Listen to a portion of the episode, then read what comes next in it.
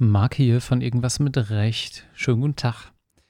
Ihr hört jetzt gleich sozusagen eine Doppelfolge. Hier ist nämlich Moritz Mümmler zu Gast. Moritz ist Host von einem weiteren Jura-Podcast Liberté, Egalité, BGB. Wenn ihr den noch nicht kennt, checkt den mal aus. Und äh, nächste Woche bin ich bei Moritz zu Gast. Da hört ihr dann ein kleines bisschen Karrieretipps von mir, was das Ganze mit gutem Verhandlungsmanagement zu tun hat und so ein bisschen Hintergründe. Wenn ihr das alles gut findet, dann gebt uns gerne Feedback auf Instagram oder Twitter. Gerne auch eine gute Bewertung bei iTunes. Und äh, ja, wir freuen uns von euch zu hören. Und jetzt wie immer, viel Spaß mit der Folge. Bis bald. Ciao.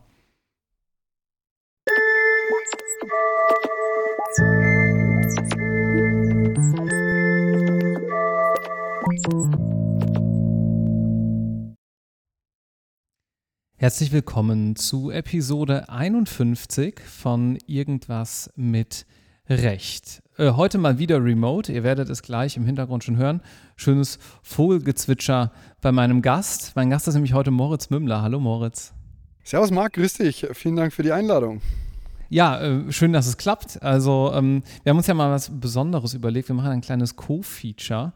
Ähm, du bist jetzt hier zu Gast und in ein paar Tagen hört man mich dann bei dir im Podcast und damit kommen wir auch schon zum eigentlichen Thema unserer heutigen ja, Aufzeichnung. Ähm, denn Podcasting, was man alles so mit Recht machen kann, man kann gleichzeitig auch Podcasting machen. Da bist du ja auch recht vorne mit dabei. Was machst du da eigentlich ganz genau? Also tatsächlich spreche ich eigentlich mit Juristen, die mich interessieren über Dinge, die mich auch interessieren und es hören sich Leute an und ich freue mich drüber. Mhm. Ähm, lustigerweise habe ich einfach irgendwann das Gefühl gehabt, es bräuchte einen Jura-Podcast. Komischerweise kannte ich irgendwas mit Recht nicht, obwohl es dich schon wesentlich länger gibt und ähm, hatte dann so überlegt, ja, hm, die Gespräche zwischen mir und einer guten Freundin müsste man mal aufzeichnen. Die hat dann gekniffen wegen ihrer Examsvorbereitung. Dann habe ich mir gesagt, gut, dann suche ich mir andere Gesprächspartner. So kam das dann tatsächlich zustande. Und ähm, interessanterweise geht es irgendwie in ganz genau die gleiche Richtung, die jetzt hier alle bei dir aus dem Podcast schon kennen. Aber ich habe keinen Gast gefunden, der sich überschnitten hat. Also ist es äh, wahrscheinlich irgendwas mit Recht, nur anders. Ja, interessant. Also ähm, das hängt wahrscheinlich mit unserer äh, Location so ein bisschen zusammen. Also ich habe bis vor zwei Jahren, ähm, oder nee, ich habe die letzten zwei Jahre so rum in Hamburg gewohnt und war dementsprechend relativ viel in Norddeutschland, ähm, Berlin und dann natürlich hier im Rheinland an der Uni Köln und Umgebung tätig. Du bist ja eher so südlicher verankert, ne? in Bayern. Tiefstes Bayern, tiefstes Bayern. Ähm, in der Oberpfalz, manchmal hört man es raus, manchmal nicht, gell? Ach, so ein ganz kleines bisschen. ja, äh, habe in Regensburg studiert und dann 2018 mein erstes Staatsexamen gemacht und jetzt bin ich im Referendariat. Und so lernt mhm. man halt ein paar Leute kennen, aber tatsächlich auch ganz viele über Instagram, ähm, weil man sich einfach raussucht, wer ist interessant, mit, mit wem könnte man sprechen. Ja. Was war denn dein interessantestes Gespräch äh, so bislang? Woran erinnerst du dich gern zurück? Mm, das ist tatsächlich schwierig, nicht weil ich äh, hier so tun müsste, als wären alle interessant, waren sie tatsächlich, aber äh, weil mich vieles interessiert. Am meisten macht mir schon, äh, mich persönlich interessiert die Strafverteidigung sehr, deswegen hatte ich einige Strafverteidiger da, Strafverteidigerinnen, das war sehr interessant, aber auch mit Professor Lorenz aus München zu sprechen, ähm, ist natürlich, ja, was ganz Besonderes irgendwie mal, mal verschiedene Sichten zu bekommen. Wir hatten noch einen BAG-Richter da. Persönlich hat der Arbeitsrecht auf Lücke fürs erste Examen gelernt. Mhm. So gesehen echt interessant, die Tätigkeit mal so ein bisschen mitzukriegen. Und sag mal, ähm, machst du das remote oder ähm, triffst du die Gäste, wenn es geht? Also wenn jetzt nicht gerade Corona ist? Ja, äh, muss man dazu sagen, ich persönlich hatte noch nie eine Ahnung von Audio. Also ich habe damit eigentlich nicht viel zu tun gehabt. Und am Anfang habe ich die ersten zwei Gäste noch oder drei Gäste noch äh, persönlich getroffen und habe festgestellt, das ist ein Riesenproblem mit dem Audio, weil mit dem Mikrofon funktioniert, mhm. an einem Computer funktioniert nur ein Mikro, wenn du kein Interface dir holst. Mhm. Hatte ich halt nicht. Und dann musste ich auf Umgebungsgeräusche hören, da war der Ton dann grauenvoll. Ähm, ich habe dann über den Kameraton bei mir aufgenommen, indem ich da ein Mikro angesteckt habe und so. Also das war ziemlich, ziemlich schwierig und irgendwann habe ich festgestellt, wenn ich über Zoom aufnehme, ist zwar die äh, Audioqualität manchmal so ein bisschen abgehackt, aber die Leute sind wenigstens schön getrennt und man hört es ganz gut. Deswegen alles remote tatsächlich, äh, auch schon weit vor Corona. Aber das ist natürlich auch praktisch, ne? Also zumal jetzt mittlerweile sehe ich auch, die Leute es immer mehr gewohnt sind, auch einfach mal den Rechner anzumachen, sich mit jemandem zu unterhalten. Und äh, früher war es dann immer noch so, dass ich immer bei mir den Eindruck hatte, naja, Ähm, die Folgen sind schon flüssiger, die Gespräche sind ein bisschen ähm, vielleicht auch flüssiger, wenn man sich mal persönlich trifft. Aber das geht natürlich auch einfacher, wenn du irgendwie gerade in derselben Stadt bist. Wenn du jetzt extra hingurken musst, ist das natürlich ein ganz schöner Aufwand.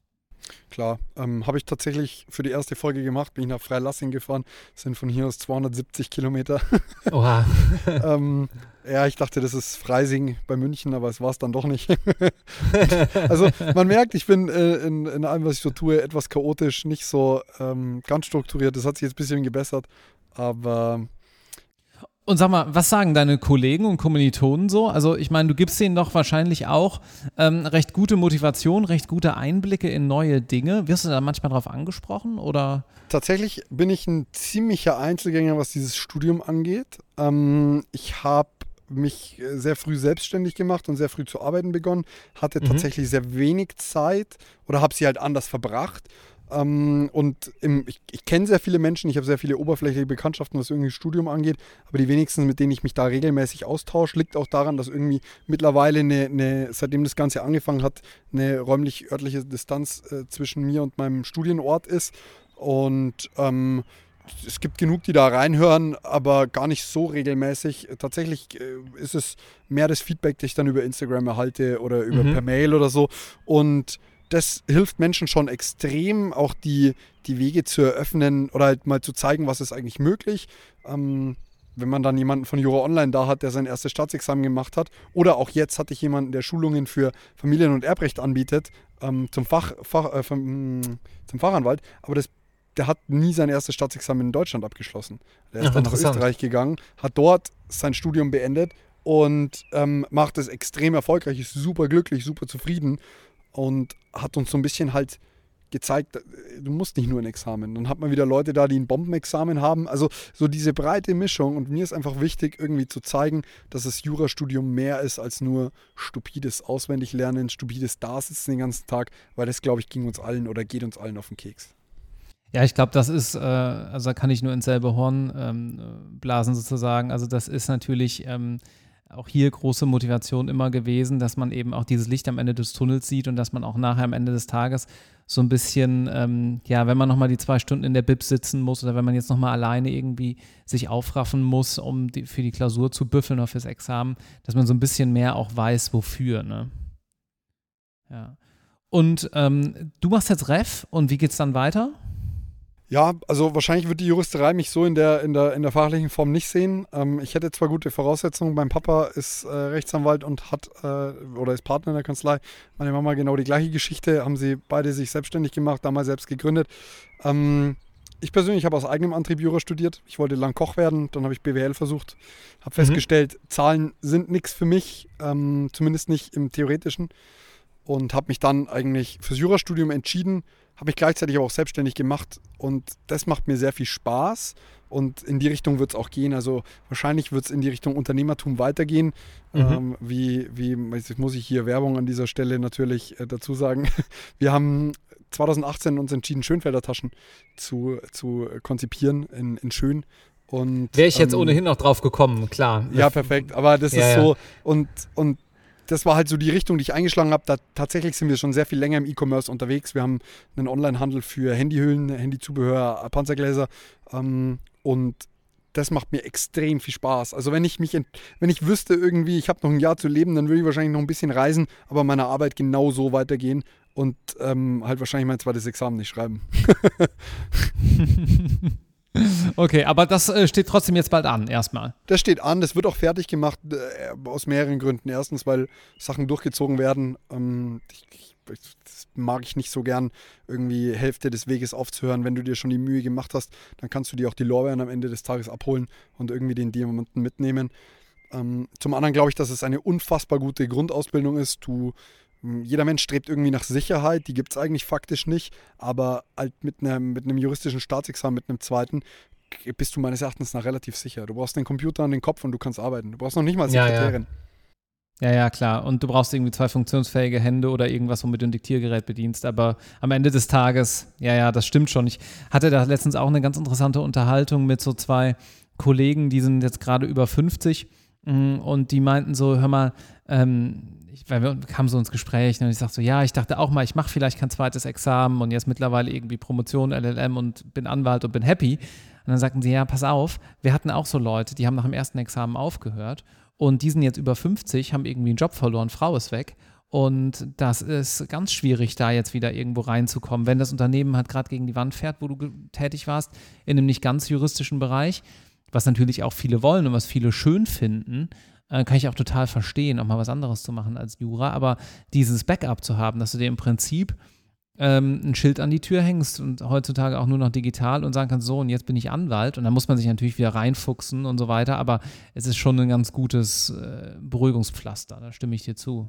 Ja, das Reinfuchsen haben wir ja über, irgendwie über sechs, sieben, acht, neun Jahre gelernt. Du lernst ja eigentlich nichts anderes, außer fünf Stunden äh, einen neuen Sachverhalt am Ende Profi zu sein, rauszukommen und zu sagen, Mensch, ich habe äh, hier genau verstanden, worum es geht oder halt auch nicht. Aber so dieses in, in neue Sachverhalte einzudenken, ist ja unser täglich Brot schon im Studium. Und was mhm. gibt es Besseres, als irgendwie Problemlöser zu sein? Und man muss mal ganz dazu sagen, auch wenn ich nicht so, ich versuche nicht mich von der, von der Anerkennung anderer Menschen treiben zu lassen, sondern irgendwie von mir selbst herauszuwirken. Ähm, aber äh, der juristische Beruf ist noch einer der wenigen, die äh, deutschlandweit irgendwie sehr anerkannt sind, während viele Bachelor, viele Masterstudiengänge sehr verwässert worden sind. Also mhm. ähm, so von der, von der, von der Wahrnehmung der, der Menschen, mit denen man sich unterhält. Ist, ist Mediziner, Psychologe, ähm, Apotheker, Jurist, das sind alles noch Berufe, die halt mit irgendwie mit einem staatlichen Ende am Ende abschließen. Hm. Zumindest solange du nicht auf der Gegenseite bist, dann ist das mit der Anerkennung auf einmal ganz schwierig. Aber sag mal, ähm, lass mal noch so ein bisschen auf Unternehmertum eingehen. Also ähm, ich habe auch mal irgendwie äh, nach dem ersten Examen noch so ein Unternehmen gegründet, das habe ich auch noch. Und vielleicht können wir ja nochmal so ein bisschen ähm, darüber gemeinsam sprechen, welche juristischen Fähigkeiten eigentlich so beim Unternehmen führen von Relevanz sind. Ja, es gibt ja vielleicht einige, die überlegen, hm, vielleicht mache ich was anderes, vielleicht mache ich mich selbstständig. Mhm, außer dass man sich gegebenenfalls da reinfuchsen kann, wie man so einen, einen Gesellschaftsvertrag äh, schreibt. Das schon gesagt, Grundausbildung. Aber was kam dir noch zugute dabei? Ich würde jetzt mal ganz plakativ antworten, alles. Ähm, aber einem Juristen fehlen entscheidende betriebswirtschaftliche Kenntnisse. Ähm, wie kalkulierst du Dinge? Wie betreibst du Marketing? Das ist, äh, davon mhm. hat ein Jurist einfach äh, mal von Haus aus gar keine Ahnung. Ganz, ganz schwierig ist auch dieses Boxdenken, das zwar uns beigebracht wird, das gut ist, so in diesem Schemata, aber irgendwie musst du natürlich, um was Neues zu entwickeln, raus aus der Box. Du musst es auch immer wieder schaffen, deine Prozesse irgendwie zu optimieren, jedes Mal von außen den Blick zu setzen. Also ich setze den Unterschied zwischen Unternehmer und Selbstständiger. Selbstständiger arbeitet selbst operativ ja. ähm, und ein Unternehmer arbeitet am Unternehmen. Das heißt irgendwie, ähm, er führt die Tätigkeiten aus, die, die wichtig sind, um das ganze Unternehmen voranzubringen und ist nicht operativ tätig. ja, ja. Den mhm. Begriff mhm. Unternehmer mag ich eigentlich nicht so gern. Ich betitel mich nicht als solcher, äh, auch wenn es wahrscheinlich per Definition so wäre, äh, weil das einfach leider durch die ganzen Instagram, Network Marketing, Vögel äh, inflationär verwendet worden ist. Aber um auf die Frage zurückzukommen, das sind die Fähigkeiten, die eher fehlen. Und alles andere, das du im Jurastudium lernst, hilft extrem. Äh, die, die, die ganzen rechtlichen Grundlagen, dir, dir macht halt so schnell einfach keiner was vor. Die, du, du, du kannst auch ganz gelassener an die, an die Leute rangehen, weil du einfach sagst, ja, sorry, du hast halt einfach nicht recht. Ähm, mhm. Und ähm, strukturiertes Denken ist super. Ähm, und ja, also diese, diese Grundfähigkeiten würde ich mal sagen, es gehört schon noch wesentlich mehr dazu. Also Mitarbeiterführung bringt dir halt irgendwie keiner bei. Und ähm, aber man kann sich halt schön selbst aneignen. Ja, wollte ich gerade sagen. Also vieles davon ist ja am Ende des Tages auch auf Lebenserfahrung zurückzuführen. Ich glaube, man darf halt nicht den Fehler machen, dass man sagt, ähm, komm, ich habe so viel gelernt, ich weiß so viel, ich mache das jetzt. Dann hat man wahrscheinlich relativ viele Blindspots, gerade die von dir genannten. Also, ähm, aber man kann sich eben auch auf Dauer da recht viel aneignen. Hast du irgendwelche Tipps? Mm, für die Hörerinnen und Hörer, dass du sagst, hier, da würde ich mal hinschauen in die Ecke, wenn es um die Themen geht. Fangen wir mal irgendwie mit BWL, Marketing an. Mm, mach, mach einfach. Also mhm. ähm, die Frage ist, erstens, bist du selber ein guter Maßstab? Da, da, muss man ganz, ganz fair zu sich selber sein. Ich persönlich würde mich als guten Maßstab bezeichnen, als, als meinen eigenen Kunden, so nach dem Motto. Ähm, ich ich stehe brutal auf gute Verpackungen, ich stehe brutal auf guten Kundenservice. Ich bin so von meinem Naturell her eher geneigt, das Doppelte auszugeben, wenn der Kundenservice gigantisch ist, ich be behandelt worden bin, wie äh, einfach, wenn gut verkauft worden ist auch. Wenn ich in den Laden reingehe und ich merke, hey, der will mir was verkaufen, der macht das richtig gut, dann bin ich nicht so, hey, der will mir was verkaufen, sondern dann, dann schlage ich auch wirklich zu und sage, hey, das hast du richtig geil gemacht, das taugt mir. Ähm, mhm. Ähm, daher bin ich irgendwie selber für mich ein guter Maßstab für das, was ich verkörpern will und ähm, am Ende des Tages, ob jetzt Unternehmertum oder Selbstständigkeit, glaube ich, die wichtigste Fähigkeit ist, wenn du Kontakt mit der Außenwelt hast, Authentizität und damit eben entsprechend auch der, die Fähigkeit, etwas zu verkaufen. Denn ich glaube, Menschen merken, wenn du dich verstellst, unterbewusst. Und ich glaube auch, dass es da eine Dissonanz gibt und dass das am Ende der Grund ist, auch wenn es vielleicht ganz anders wirkt, warum jemand gegebenenfalls bei dir nicht kauft, nicht abschließt, das Mandat dir nicht gibt. Ähm, das heißt, Hosen runter, transparent auf den Tisch sagen, ich brauche das und das und das und das zum Leben aus den, den, den und den Gründen. Und da wird nicht diskutiert, weil dann ähm, versteht das in der Regel jeder. Und so versuche ich es auch nach außen zu kommunizieren. Ehrlichkeit, mhm. Transparenz, Authentizität so solche, sich solche Eigenschaften festlegen und dann wirklich in diese Richtung arbeiten. Ich meine, wir haben mit 4000 Euro Startkapital angefangen, äh, eine UG gegründet, äh, Verpackungen 1500 bestellt. Wir haben, glaube ich, 30 oder 40 Panzergläser in China bekommen und waren nach den ersten zwei Wochen halt ausverkauft, weil wir so wenig hatten und haben das wirklich ab da angefangen zu rollen. Also mhm. starte klein, dann, dann fällst du auch nicht so fest auf, auf, auf die Schnauze, aber ähm, das sind so ein paar, paar Basics, einfach mal anfangen. Just do it. Ähm, aber sag mal, und wie groß seid ihr jetzt? Weil du sagst, irgendwie klein angefangen und so. Wie, wie muss man sich das vorstellen? Also es ist tatsächlich so, wenn, wenn man es jetzt ganz beschönigen wollte, könnte man sagen, wir haben zwölf Mitarbeiter. Das mhm. ist so faktisch ähm, zwar richtig, aber es, wir, wir arbeiten sehr, sehr viel mit 450 Euro Kräften. Einfach mhm. weil du, das wäre der nächste Tipp, halte deine Kostenstruktur gering. Ähm, die, klar, es ist schön irgendwie hoch zu skalieren, zu wachsen, aber das geht auch, indem du deine Kosten gering hältst. Und ähm, es gibt da draußen so einige ja, Unternehmensberater, wie auch immer, die sagen, du, du steigst aus dem Hamsterrad des, des äh, Angestellten-Daseins, ob es jetzt so ist oder nicht, kann halt dahingestellt bleiben, aus, um dir selbst ein goldenes Hamsterrad zu bauen, in dem du halt weiter rennst. Und das ist so der Punkt. Ich, wenn ich eine Größe definieren müsste, würde ich sagen, wir haben wahrscheinlich äh, von der Arbeitszeit so drei, vier Vollangestellte ähm, in etwa. Es wird bei uns verpackt. Ähm, ja, ich, ich, ich könnte davon leben. Cool, cool. Also wir reden jetzt vom Handy-Business, ne? Und die Schönfelder kamen dann, Schönfelder Taschen kamen dann irgendwann dazu. So, das ist halt wieder das nächste Startup, das irgendwie hochzieht. Wir können das schön aus dem, aus dem, aus dem iPhone-Zubehörgeschäft finanzieren. Das ist auch ganz, ganz wichtig, weil erstens muss ich es nicht wegen dem Geld machen. Das ist auch ein ganz wichtiger Punkt. Tu etwas nie nur wegen Geld, denn dann hältst du nicht durch, sage ich immer, weil die erste Krise kommt bestimmt. Mhm. Und ähm, es muss schon sehr viel Geld sein, dass es dich für den Mist entschädigt, der dir so widerfährt. Ähm, da können wir es gut stemmen. Die Entnahmen, die wir irgendwie machen, halten sich relativ in Grenzen. Mein, mein Geschäftspartner ähm, ist Vollzeit in der Firma unterwegs. Der macht es auch wirklich Fulltime, der lebt davon, der macht doch nichts anderes. Ähm, klar, verdient er mehr Geld als ich, aber es ist nicht so, dass man da äh, Riesensprünge macht. Liegt aber natürlich daran, dass wir irgendwie unternehmensintern wachsen. Wir haben noch nie einen Kredit aufgenommen diesbezüglich, außer mhm. die ersten 4000 Euro von meiner Mama Privatkredit. Ist alles zurückbezahlt. äh, genau, wir versuchen da eben entsprechend das neue Startup zu finanzieren und alles, was irgendwie jetzt rausfließt, ist, sind die letzten fünf Jahre Arbeit, die reingeflossen sind, unentgeltlich. Weil natürlich, und das vergessen auch ganz, ganz viele, es ist schön, wenn du die ersten Jahre Gewinn machst, aber du musst dir erstmal so hart Liquidität aufbauen und Wachstum kostet immens viel Geld. Mhm. Klar, als Anwalt jetzt nicht so schlimm, weil ich meine, du, du stellst einen Anwalt ein, der bringt wieder einen neuen Umsatz her, aber Produkte zu, zu oder wenn, du, wenn du in physischen Produkten bist, kostet Wachstum wirklich, wirklich viel, bindet sehr viel Kapital. Ja, klar, du musst natürlich immer erstmal in, Vorkasse, in Vorleistung treten, sozusagen. Ja, ja. Schön. Dann haben wir jetzt relativ viel über Unternehmertum ähm, gesprochen. Ich glaube, das ist auch gar nicht so unspannend, weil viele, äh, die irgendwann vor der Frage stehen, was mache ich jetzt eigentlich? Ähm, werde ich vielleicht auch Anwalt? Können sich da recht viel ähm, von dem, was du auch gerade so erzählt hast, glaube ich, abschauen. Das war wirklich ganz spannend. Vielen Dank. Das freut mich, das freut mich. Ich hoffe auch, dass der Weg so ein bisschen rausgeht, weil ich, ich glaube, also ich habe das im Studium.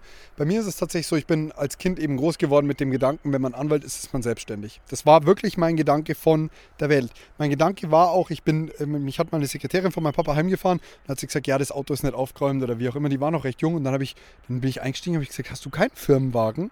Also ich war halt irgendwie sechs, sieben Jahre alt und mein Verständnis von der Welt war, wenn du in dem Unternehmen arbeitest, kriegst du einen Firmenwagen. Ähm, mhm. Total banal, totale äh, kindliche Dummheit, aber äh, ich habe, für mich war das mein Weltbild und mein Verständnis von der Welt. Und dann komme ich ins Studium und spreche mit ganz vielen Leuten und sie sagen mir, ja, Selbstständigkeit ist so risikoreich und so weiter und so fort. Und das mag in manchen Branchen stimmen, aber ich glaube, in der, in der Juristerei ist das gerade nicht der Fall, weil du eben, wie gesagt, deinen Kostenapparat relativ schlank halten kannst. Du, du, du fängst halt irgendwie mit einer, mit einer halbtagsangestellten Sekretärin an, so nach dem Motto, oder halt tippst auch notfalls am Anfang selbst. Am Anfang musst du auch die Drecksarbeit, und damit meine ich jetzt nicht das Tippen, das, das ist jetzt nicht darauf bezogen. Du musst halt wirklich alles mal gemacht haben. Und ich habe am Anfang mich hingesetzt und verpackt, mir die Finger blutig verpackt, so nach dem Motto. Ähm, das muss ich zum Glück jetzt nicht mehr machen. Aber auch als Anwalt darfst du dir nicht zu schade sein, um zu tippen. Ähm, auch nur so lernst du irgendwie den Respekt natürlich für die Arbeit deiner Mitarbeiter. Deswegen habe ich das mit der Drecksarbeit gleich so gerade so klargestellt. Ist. ähm, das, das ist absolut, absolut essentiell und wie gesagt, du hast halt keinen so einen riesigen Kostenapparat und ich verstehe diese Angst vor der Selbstständigkeit nicht ganz, weil gerade wenn man jung ist, wenn man keine Familie hat, wenn man keine Kinder ernähren muss und wenn man nicht die riesen Verpflichtungen hat wie ein Haus, kann man es doch mal ausprobieren. Ja, vielleicht doch noch zum Abschluss sollten wir vielleicht einmal kurz über diese Frage ähm, sprechen, warum sind die Juristen eigentlich so risikoscheu?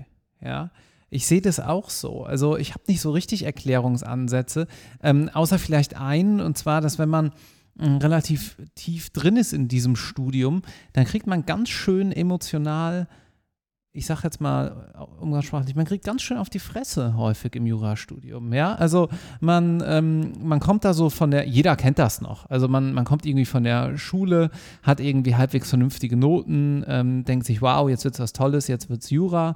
Und dann schreibt man irgendwas zwischen, ist eigentlich scheißegal, irgendwas zwischen vier und neun Punkten. Ja, und man denkt sich, hä, aus 18, was hier los? So, dann wird man so langsam auf den Boden der Tatsachen zurückgeholt, dass wenn man im Spektrum der neun Punkte war, man schon eigentlich ganz ordentlich Arbeit abgeliefert hat. Und so geht es dann ja weiter. Also den Selbstwert ähm, aufrechtzuerhalten oder sogar noch aufzubauen, weil man ja auch noch relativ jung ist und sich entwickelt.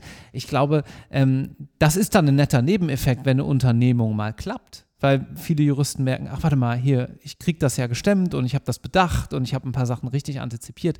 Aber rein im Studium wird das meines Erachtens eher abgebaut. Also äh, während andere Studiengänge da vielleicht ähm, sowas auch mehr fördern. Also wenn ich mir jetzt an so ein typisches BWL-Studium denke, wo man ja auch angehalten wird, hier pass auf, schreib doch mal einen Businessplan, guck doch mal, kann da sich nicht was draus entwickeln, dann gibt es irgendwie Startup-Nights, Fuck-Up-Nights und so weiter. Das ist bei uns ja relativ wenig, dass man wirklich sagt, komm, auch wenn du noch früh in deiner Ausbildung bist, fang mal praktisch an, krempel die Ärmel hoch und arbeite.